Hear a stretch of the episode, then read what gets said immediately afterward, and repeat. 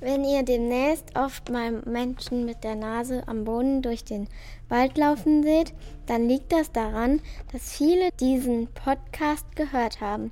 Ich möchte euch nämlich Lust machen, die Tierwerten der wilden Tiere zu untersuchen, die ihr in Schermbeck im Wald und in den Wiesen leben.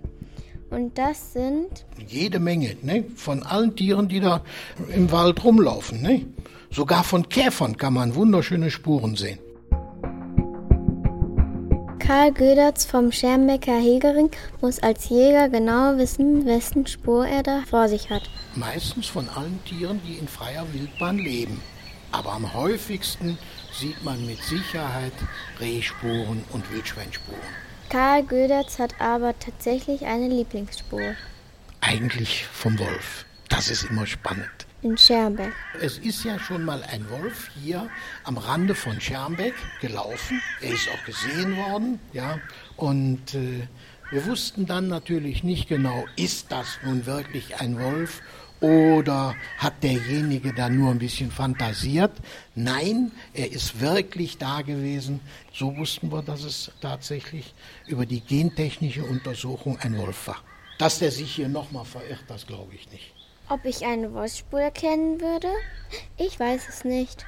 Leichter wird es auf jeden Fall auf dem nassen Waldboden. Ne? Auf feuchtem, nassen Waldboden oder Feldboden. Da kann man das, kann man das äh, sehr schön sehen. Ja, am schwersten sind die zu erkennen, die auf trockenem, sandigen Boden äh, sind, denn da erkennt man nicht mehr viel von. Ne? Man sieht, dass da vielleicht was gelaufen ist, aber was das dann genau war, das weiß man dann nicht. Aber nicht nur mit der Nase am Boden werdet ihr fündig. Schärft den Blick auch für andere Spuren. Wenn zum Beispiel ein Tier den Baum oft rauf und runter läuft, weil er da oben wohnt, dann sieht man das an der Rinde des Baumes auch schon. Und wie können wir es lernen, Fährten zu lesen? Mit einem Ortskundigen, mit einem Naturkundler in den Wald gehen und sich das erklären lässt oder man kauft sich ein Buch, wo man bestimmte Tierfährten dann sich anschauen kann und vergleichen kann und weiß dann, aha, sowas, das ist es.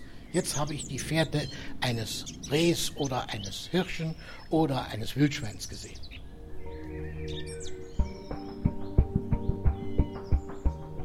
Solche Naturkundler, Förster oder Jäger sind ja nicht ganz einfach zu finden. Über die Tourismusinformation im Rathaus Schermbeck könnt ihr aber Termine ausmachen, um an einer Führung teilzunehmen.